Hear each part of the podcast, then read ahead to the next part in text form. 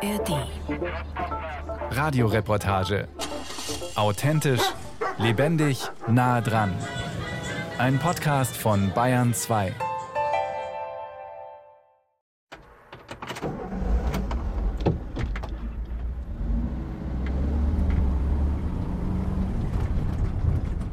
Ich bin Richtung Sonnenuntergang unterwegs, in der Jachenau, einem der schönsten und einsamsten Täler in den bayerischen Alpen, gelegen zwischen der Isar bei Lengries und dem Walchensee im Westen. Der stille, weitläufige Talboden an der Südseite der Benediktenwand, den ich entlangfahre, verläuft von Ost nach West, weshalb die Bewohner und die Besucher den Sonnenschein länger genießen können als in vielen anderen Tälern, wo die Sonne am späten Nachmittag oft schon wieder hinter den Bergen verschwunden ist. Trotzdem sind hier gerade nicht viele Menschen unterwegs, einfach weil die Straße kurz nach dem kleinen Ort Jachenau Richtung Walchensee zu einer Mautstraße wird. Der Durchgangsverkehr ist deshalb reduziert, zudem es dauert eine Weile, bis man über die kleine Straße, auf der man nicht schnell fahren kann, den Ort Jachenau überhaupt erreicht hat.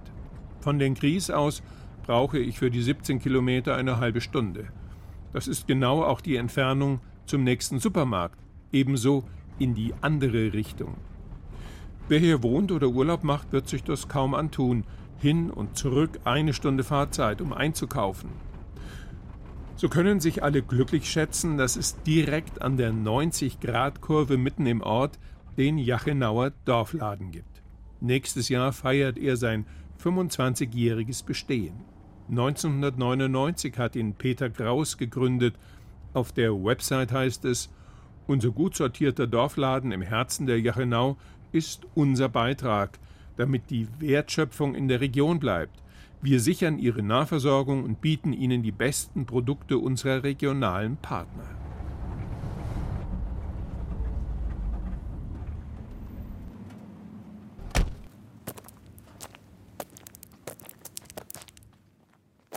Ich parke das Auto auf dem Kiesplatz direkt in der Kurve in Jachenau.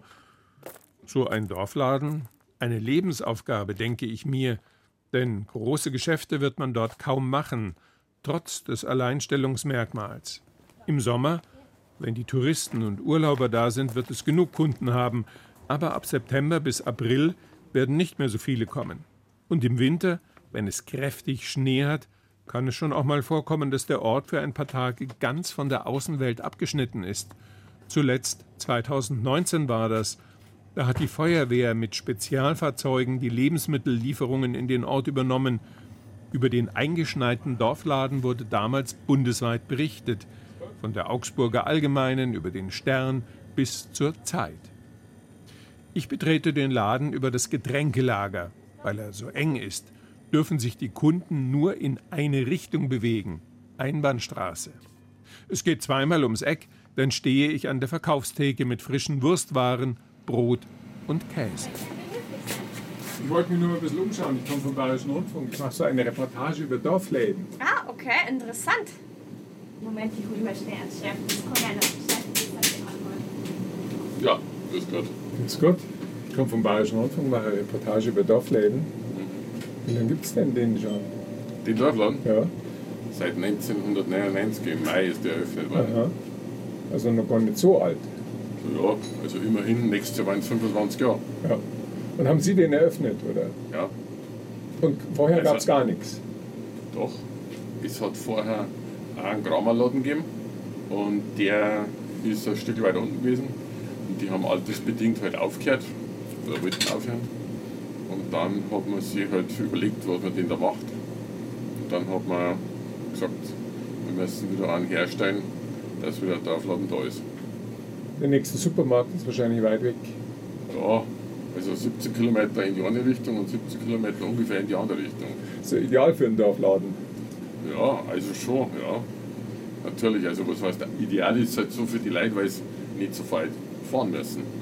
Nicht wegen jedem Produkt. Also, ich meine, es wird nach wie vor natürlich ein Einkauf einfach bei einem großen Discounter gemacht oder halt bei einem großen Geschäft, aber grundsätzlich ist das natürlich schon was, dass man da vor Ort was hat. Und um das hat man auch gekämpft, dass das wieder installiert wird.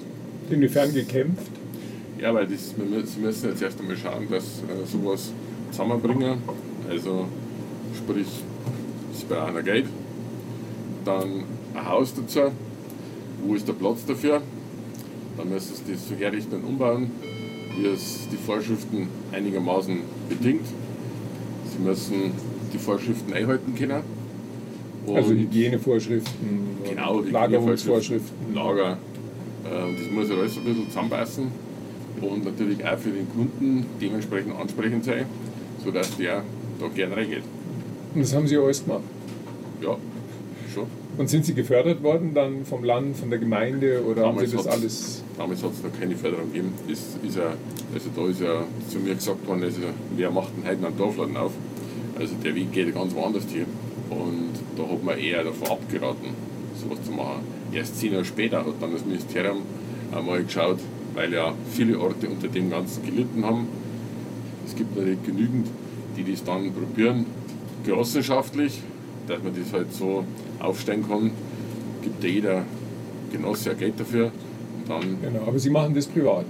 Ich mache das privat. Und das Haus gehört einer? Oder? Jetzt schon, vorher nicht.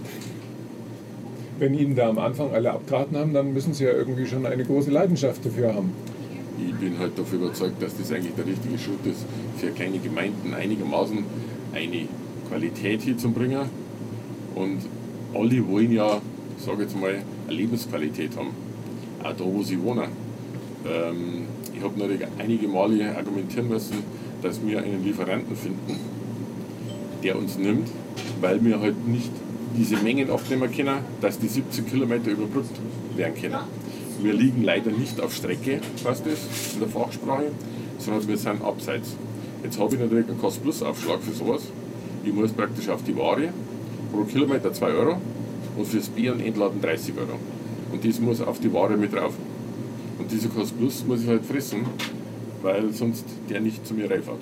Und läuft der Laden? Also ja, also noch gibt es. Soweit hat das schon hier. Man ist, ganz ehrlich, man ist natürlich auch auf das angewiesen, dass die Leute das verstehen, ein Laden lebt ja nur vom Umsatz und nicht von der Schönheit und von sonst irgendwas. Ein Laden lebt von dem, was gebraucht wird, getätigt wird, entnommen wird und wieder angeschafft werden muss. Und der Verkauf bringt ja das Geld. Meine, da hängt ja vieles dran, ganz wurscht. Beleuchtung, Energie, Strom, Kühlung, in Heizung, in Technik, in alles kostet Kraft und Geld. Ja. Also Sie machen es weiter. Ja. Es macht Ihnen Spaß und. Ja, also Spaß insofern, ja. weil ich halt wie gesagt davon überzeugt bin. Natürlich macht mir das Spaß, weil ich eigentlich eine Bestätigung gekriegt habe, dass man es braucht. Sonst darf es nicht mehr geben. Und äh, da kommt natürlich schon was zusammen. Und uns gingen halt insgesamt die Arbeitskräfte auch ein bisschen aus, die das machen wollen. Ich kriege zwar leichter einen IT-Spezialisten vielleicht, aber wer im Verkauf arbeiten will, ist halt, ja, es gibt schon die, wo das gern lernen, weil sie halt Service und sowas auch gern machen. Aber ja, die Zahl muss man halt auch kennen. Und da ist halt einfach bei Lebensmitteln nicht so viel zum Verdienen, weil er eigentlich bei Lebensmitteln nicht so viel drauf ist, dass man das zahlen kann. Gut, vielen Dank. Bitte schon. Servus.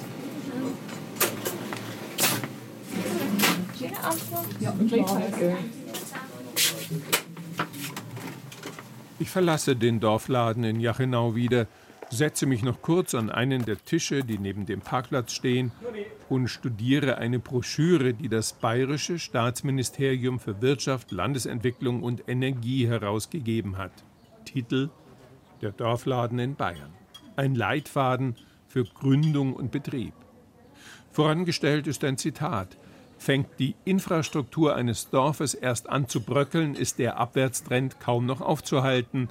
Wer keine Einkaufsmöglichkeiten bieten kann, kann auch seine Bewohner nicht halten und schon gar keine neuen hinzugewinnen. Von der ARD-Journalistin Martina Frietsch stammt dieser Satz aus dem Artikel Wenn die Dörfer sterben. Abgebildet ist in der Broschüre auch ein Foto des Sachranger Dorfladens im Chiemgau, ebenfalls in einem idyllischen Bergtal gelegen, nahe der Grenze zu Österreich, in einem Ort, in dem der weltberühmte Filmemacher Werner Herzog in den 1940er und 50er Jahren aufgewachsen ist. Im Lebensmitteleinzelhandel hat sich in den letzten Jahrzehnten ein erheblicher Strukturwandel vollzogen. Die Zahl der Verkaufsstellen ist stetig zurückgegangen, ihre durchschnittliche Größe aber hat zugenommen. Das liegt am Discounter auf der grünen Wiese. Den Konsumenten steht eine größere Auswahl an Produkten zur Verfügung als jemals zuvor. Gleichzeitig hat sich die Versorgung vor Ort, die sogenannte Nahversorgung, gerade in kleineren Ortschaften, aber auch in Stadtteilen zunehmend ausgedünnt. Jeder kennt das aus eigener Erfahrung. Aus dieser Problemlage heraus hat sich eine Gegenbewegung entwickelt. Seit einiger Zeit werden insbesondere in Bayern Dorfläden neu gegründet und als alternative Betriebsformen entwickelt. Im Unterschied zu den großen Lebensmittelketten werden diese Dorfläden meistens in kooperativer Form betrieben. Ziel ist in erster Linie nicht die Gewinnerzielung, sondern die Nahversorgung als solche, ist in der Broschüre zu lesen. Ich mache mich am nächsten Tag auf nach Sachrang. Ich treffe die Geschäftsführerin Kerstin Schwertfeger sowie Ursula Havel, die vor 31 Jahren aus der Nähe von Hannover nach Sachrang gezogen ist und den Dorfladen 2010 mit gegründet hat. Wir hatten ja hier früher, als ich hergezogen bin, einen super Krämerladen. Dann waren sie alle von überzeugt, der hat hier wirklich alles gehabt, war der Traum. Und als er aus Altersgründen aufgehört hat, ist das hier mehrfach umgebaut worden, immer für kurze Zeit nur. War jemand drin, und dann. Das war hier auch an diesem es war Ort, immer dieser, also wo der Laden, Laden. jetzt Es war immer der Laden. Ja. Und da wurde also nie durchgehend geführt und auch nicht so mit, mit, mit allen Lebensmitteln. Es war mal ein reiner Bioladen. Also es war einfach, er stand auch jahrelang leer. Und wir wollten einfach hier in Sachang wieder eine Nahversorgung haben. Und das waren dann wie viele Leute, die mit Ihnen das gemeinsam oh, Jetzt fragen Sie mich mal. Also ich würde jetzt mal sagen, mindestens zehn im Arbeitskreis, mindestens. Also die genaue Zahl kann ich Ihnen jetzt nicht sagen, ja. aber es waren einige. Ja. Und dann haben Sie eine Gesellschaft gegründet? Wir hatten überlegt, was wir machen, ob wir eine Genossenschaft gründen, nur das hätte zu lange gedauert. Weil der Laden war ja da, der war ja auch eingerichtet und eine Genossenschaft zu gründen wäre einfach zeitaufwendiger gewesen. Dann haben wir halt eine UG gegründet, die wird aber genossenschaftlich geführt von uns. Ne? Also das Prinzip ist das gleiche. Ja. Mhm. Und jetzt so nach 13, 14 Jahren, wenn Sie so eine Zwischenbilanz ziehen, hat sich gelohnt? Auf jeden Fall auf jeden Fall. Also der Ort ohne Dorfladen wäre, also es muss jetzt nicht dieser Dorfladen sein, aber ohne Laden, ohne Einkaufsmöglichkeit wäre nicht so viel wert. Ja. Außerdem, wir haben ja auch hier die Kaffee-Ecke, wir haben draußen, das ist ja auch Treffpunkt. Also leider sind viele oder einige Ältere schon verstorben, die sind also fast täglich hergekommen, haben sich getroffen, haben Kaffee getrunken. Es verändert sich halt. Ne? Und Corona hat natürlich auch viel viel kaputt gemacht, ne, muss man sagen. Kann ja wieder kommen. Kann ja wieder kommen, natürlich. Ja. Nein, aber es ist auf jeden Fall, also für das Dorf ausgesprochen gut und wir wollen auch alle, dass, dass das so bleibt. Ne? Ja. Wenn man das jetzt genossenschaftlich oder quasi genossenschaftlich also wir, macht? Wir sind, wir sind eine Unternehmergesellschaft, UG. Ja, also ne? als ein Kollektiv oder eine Gruppe von Leuten, die wahrscheinlich alle in Sachang oder zumindest in der Gegend wohnen? Na, sind, ähm, also wir haben auch viele Zweitwohnungsbesitzer wir haben ja dann stille Gesellschafter, die praktisch Anteile gekauft haben, damit der Laden überhaupt gegründet werden konnte. Für die Grundausstattung, für das finanzielle Polster. Und der trägt sich jetzt? Wir eiern immer um die schwarze Null rum, das muss man sagen. Es ist nicht immer möglich. Ja. Es ist nicht immer möglich. Ja. Wir haben Jahre, da geht es ganz gut. Also keine Riesengewinne wollen wir ja auch gar nicht machen. Und dann, ja, jetzt, man merkt schon, ne, dass die Leute aufs Geld schauen. Mhm dass es weniger wird. Schlechtes Wetter spielt uns mhm. Auch nicht in die Karten, weil dann fehlen uns die, die Ausflügler, die, Ausflügler. die Touristen. Sie machen auch ein Bergsteigerfrühstück, habe ich auf ja, der ja. Website gelesen. Ja, ja, ja, Denn ohne Touristen würde sich der Laden nicht mhm. halten können. Also nicht in der Form. Dann müssten wir ihn ganz anders führen, kleiner. Und arbeiten Sie denn jetzt ehrenamtlich? Oder nein, nein, nein. Die also Mitarbeiter werden alle bezahlt, bezahlt. hier. Ja. Ganz ordentlich. Ja, natürlich nicht. Meine kleine Riesengehälter, aber die werden alle richtig bezahlt. Ja. Was ist denn das Besondere an dem Laden? Gibt es sowas, wo Sie sagen können, da haben wir besonders viel Wert drauf gelegt? Das ist quasi unser, unser Highlight. Was das ganz Besondere ist, ist das Grenzübergreifende. Wir haben ganz viele regionale Produkte. Also wir sagen jetzt regional, weil das sind, sind 500 Meter. Dann sind sie drüben auf der anderen Seite. In Österreich. In Österreich. Die haben da auch mit beigetragen zu der Gründung. Wir haben ganz viele regionale Produkte, wo sie sonst in drei, vier Läden gehen müssten oder in Sennereien selber gehen müssten. Das ist ein großer also Produkte Vorteil. aus der Gegend, Käse Produkte, wahrscheinlich, Fleischwaren die, ja, und na, so Fleischwaren weiter. nicht, die haben wir auf Fleischwaren Bestellung. Okay. aber Wurst- und Käsewaren Ja. und dann eben ein sehr großes Bio-Angebot, das immer weiter auf Kunden, nach Kundenwünschen aufgebaut worden ist. Und jetzt bist du aber dran. Genau, jetzt gibt es die Staffelübergabe. Sagen Sie Ihren Namen nochmal. Schwertfeger. Genau, Kerstin Schwertfeger. Kerstin ne? Schwertfeger, genau. Genau. Ja, was ist denn das Besondere am Angebot? Wenn man jetzt hierher kommt und so ein bisschen durchschaut, dann merkt man schon relativ schnell, das ist jetzt nicht so das, was man im Supermarkt findet, sondern es sind ein bisschen andere Schwerpunkte. Also das ist grundlegend, ist das hier über viele Jahre von den Kunden auf die Kunden abgestimmt worden, unser Sortiment. Und das, was uns unterscheidet zu den normalen Märkten, würde ich sagen, ist halt einfach dieses große regionale Angebot, was wir haben. Ja. Was würden Sie denn so als ein Highlight hervorheben? Das gibt es nur hier, das ist fantastisch. Das darf man nicht verpassen, wenn man durch Sacharang fährt oder nach Sacharang kommt. Das Highlight ist die Auswahl von den Sonnentor-Gewürzen, was wir haben und überhaupt Sonnentor-Produkte, die wir haben, auch Tees. Ja, und dann halt einfach, dass man muss hier nicht fünf Sennereien oder Bergbauern abfahren, sondern wir haben alles zusammen. Also Käse, Wurstwaren, dann Genau. auch Öle sehe ich. Genau. Die gibt es auch offen. Genau, zum Abfüllen. Dann Öl. Getränke, äh, natürlich so diese Basics wie Nudeln, Kaffee, Tee, Schokolade und und und. Und eben diese besonderen Gewürze, die Auswahl, ein bisschen Gemüse. Und man kann hier auch eine Brotzeit. Ja, man kann lassen. Brotzeit machen, man kann hier frühstücken. Das ist relativ günstig. Die Tasse Kaffee gibt es für 2 Euro. Ja, Das ist ein guter Preis, ein fairer Preis. fairer Preis, genau. ist es auch ein fairer Kaffee? Ja, ja. Ja. Hier aus der Gegend? ja oder? der ist aus Nussdorf. Okay, das ist eine Ist, eigene Rösterei. Ist, ist da eine Rösterei, genau. Werksbrand? Nee, in Deutschland ist das. Okay. Nussdorf drüben am Inn. ah, da ist es. Mhm. Okay. Genau. Ist hervorragender Ja. Kaffee. Den schenken wir natürlich Ja. auch aus. Wir haben immer so nett gesagt, was wir im Laden nicht haben, braucht man nicht zum Leben. Sehr schön. Jetzt schaue ich mich noch ein bisschen um. Wie lange kann man denn die Kaspressknödel aufheben? Ein, ein, zwei Tage. Dann nehme ich zwei Kaspressknödel noch mit und eine Brezen. Eine Breze. Ja, das wär's dann. Ein Dorfladen ist keine Selbstverständlichkeit. Er funktioniert nur, kann nur funktionieren, wenn möglichst alle in der Umgebung bewusst dort einkaufen. Ein paar Wochen nachdem ich in Sachrang im Chiemgau war, telefoniere ich mit Hans Stangl, einem der eingetragenen Gesellschafter des Dorfladens. Er erzählt, dass es Probleme gebe, dass man aktuell nicht genug Personal habe, dass die Öffnungszeiten reduziert werden müssten, dass die Kapitaldecke dünn sei und der Umsatz zu niedrig. Gemeinsam mit Sebastian Pertl hat er das Projekt Dorfladen 2.0 gestartet, um die Zukunft zu sichern. Eine Informationsveranstaltung findet statt. Auf der Website ist zu lesen, dass nach 13 Jahren der Weiterbestand des Sachanger Dorfladens in Gefahr sei. Zu der Veranstaltung zur Rettung kommen immerhin 70 Menschen, laut Stangl rund ein Fünftel der Einwohner Sachrangs. Nicht schlecht. Der Appell ist eindeutig. Kauft ein im Dorfladen, wenn ihr in Zukunft nicht zum 10 Kilometer entfernten Supermarkt fahren wollt. Unterstützt ihn, auch weil er ein wichtiger Ort sozialer Begegnung ist. So einfach, so schwierig, aber nicht ohne Hoffnung. Auch die jüngere Generation solle sich einbringen. Jesses.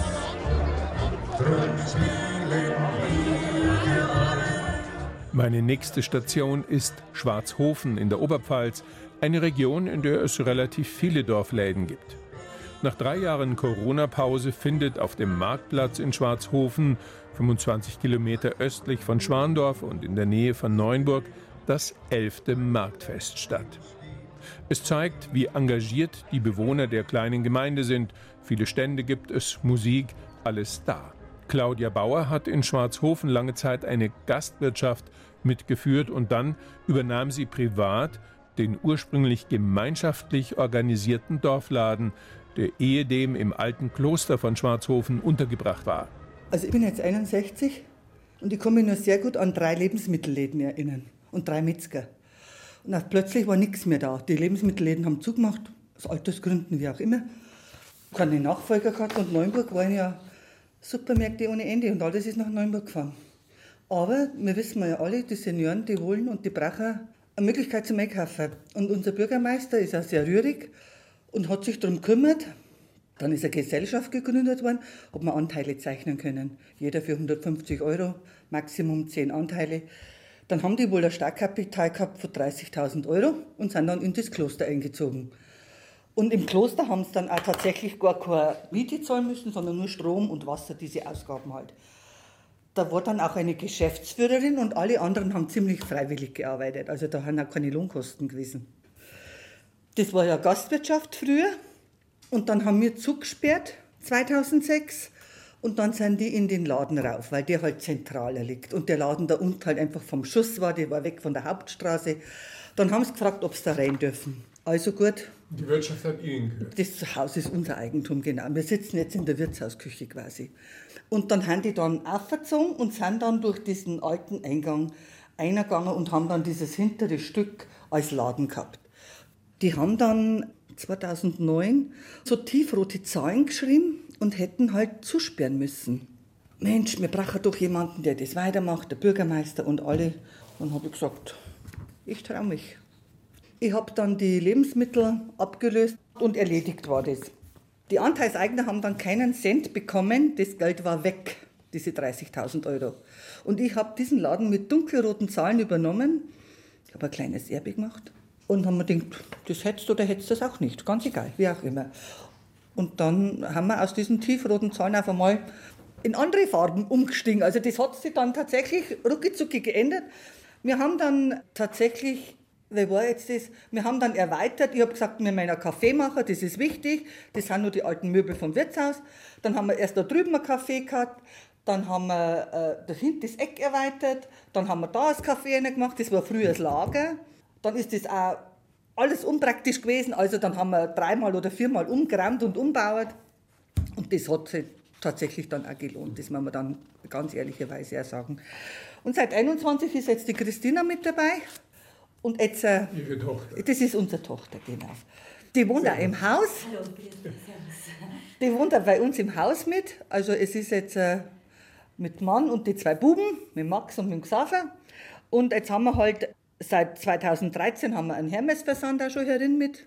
Also immer sagen wir, war dann dieses bloß Lebensmittel einfach zu wenig. Man braucht dann mehrere Standbeine. Die Reinigung war vorher schon herin mit. Wir haben dann Getränkesortiment ordentlich erweitert und auch die Lebensmittel ordentlich aufgestockt einfach. Und mit dem Kaffee ist einfach ein Treffpunkt entstanden, das muss man jetzt auch so sagen. Eine Woche haben wir die Rentner, die andere Woche haben wir die Senioren. Man muss das trennen, diese beiden Dinge sind wichtig. Wie, wie kann man das verstehen, Rentner und Senioren? Die, die, Senioren, die Senioren, das war der Seniorentreff, der war äh, in, im Pfarrheim. Und die sind halt auch immer weniger geworden und die Frauen, wo die betreut haben, die haben halt auch gesagt, sie mingen halt auch nicht mehr und hin und her. Das sind die Senioren. Und die Rentner, die haben wir im Wirtshaus schon gehabt. Und die treffen sich äh, alle 14 Tage mittwochs und die Senioren kommen alle 14 Tage am Dienstag sind tatsächlich unterschiedliche Personen, aber die treffen sich halt. Und das ist ganz schön und das passt da. Und wir haben wirklich alle doch in der Früh schon einen Stammtisch, da retten wir dann die Welt und dann gehen wir alle in die Arbeit. Dann gehen wir wieder ran an die Arbeit. Also da wird ein bisschen politisiert und über viele Dinge einfach gesprochen. 2014 sind wir der Shop des Jahres geworden. Also da haben wir dann eine Urkunde bekommen. Die hängt da drum. Da waren wir in Köln. Da haben wir mitgemacht und dann hat der Mo gesagt zu uns, der Ideenreichtum der Frau Bauer ist unermesslich. Da waren wir dann alle ganz stolz drauf. Also das muss ich tatsächlich sagen. Und das war ein bundesweiter Wettbewerb. Das war ein bundesweiter Wettbewerb. Da haben sie halt einfach diese Dorfläden ab einer gewissen Größe äh, ist das dann einfach bewertet worden. Was machst du, was hast du, was treibst du? Und wir haben dann natürlich schon gepunktet. Und so gibt es jetzt diesen Laden seit 2004. Und das heißt dann, die Zukunft ist gesichert. Das klingt jetzt alles so positiv. Ist gesichert, aber es ist nicht lustig. Mir braucht man nicht drin, es ist nicht lustig. Die hauen einfach die Preise drauf. Aber Spaß macht es ja trotzdem. Ja, natürlich, sonst darf man es ja nicht machen. Man, man muss ja da auch ehrlich sein. Man macht da kein Geschäft nicht, wo keine 500 Euro im Monat überbleiben, sondern man macht es, weil man Spaß hat. Mein Steuerberater sagt immer, Frau Bauer, Ihre Rechnung geht nicht auf, weil ich immer sage, ja, ich lebe ja davon. Ich zahle ja noch nicht drauf. Ich kann ja die Lebensmittel jetzt für meine Familie rausnehmen. Das sind ja im Grunde auch 400 Euro, sage ich mal pauschal. Vielleicht, ich weiß es nicht, vielleicht mehr oder weniger, ich kann es nicht sagen. Und dann noch die 450 Euro Mindestlohn, dann habe ich ja 900 Euro im Endeffekt, wo es mir im Schüssel bleiben. Also so rechne ich, aber das ist natürlich eine falsche Rechnung. Das sagt die Steuerkanzlei immer. Frau Bauer, Sie müssen mehr rauf, mehr Prozente drauf, mehr Prozente drauf. Wir haben die Preise nicht erhöht, also wir haben die Preise so weitergegeben, wie wir es gehabt haben, aber unseren Prozentsatz um keinen Cent erhöht. Und das wird schwierig, weil wenn Sie sehen, dass in Neuenburg beim Netto oder ganz egal, bei was für einem Supermarkt die Kisten Coca-Cola 9 Euro kostet oder 8,90 kostet, und das kann ich ja ich gar nicht einkaufen. Und dann muss man tatsächlich sagen und ehrlich sein, schickt man die Leute nach Neuenburg, holt sich das Cola in Neuenburg und den Rest könnt ihr bei uns holen. Es ist ja so. und wie sind Sie jetzt untereinander aufgeteilt, also Mutter und Tochter? Ich glaube, wir sind gerade in einer guten Übergangsphase drin. Die Mama ist die Chefin und ich schaue mir das an, was eine Chefin macht und versuche das ähnlich oder gleich weiterzumachen und da einzuwachsen. Genau. Aber die Idee ist dann schon, dass Sie den Laden mal übernehmen. Genau, also ich habe den Vorteil, ich bin im Haus, ich habe meine Eltern im Haus, die jederzeit, wenn mal die Kinder nicht im Kindergarten sind, krank sind oder so, nehmen Kinder, ich kann trotzdem arbeiten. Meins ist so ein bisschen die Jungen, also wir haben ja schon die Senioren, die haben wir schon und die wollen wir auch weiter behalten. Da haben wir jetzt schon ein bisschen ein Programm. Wir haben eine sehr tolle Turnerin, mit der haben wir schon mal einen kleinen Tournachmittag im Café gemacht mit, dem, mit den Senioren. Senioren genau. Und so was möchte ich auch gerne für junge Familien etablieren. Sprich mal ein Babytreff, wo vielleicht mal eine Hebamme dazukommt, mal einen Familiennachmittag, einmal im Monat. Mein Mo ist ein leidenschaftlicher Koch, also ein Hobbykoch. Und der mich hat gern mal Burgerabend machen, vielleicht, dass man mal mit einem unserer Metzger irgendwie einen Stegabend oder sowas macht auf Anmeldung. Wir haben 20 Plätze im Café. Das war so meins, ein bisschen so Marktladen erleben. Nicht nur einkaufen, weil das, glaube ich, hat langfristig keine Zukunft.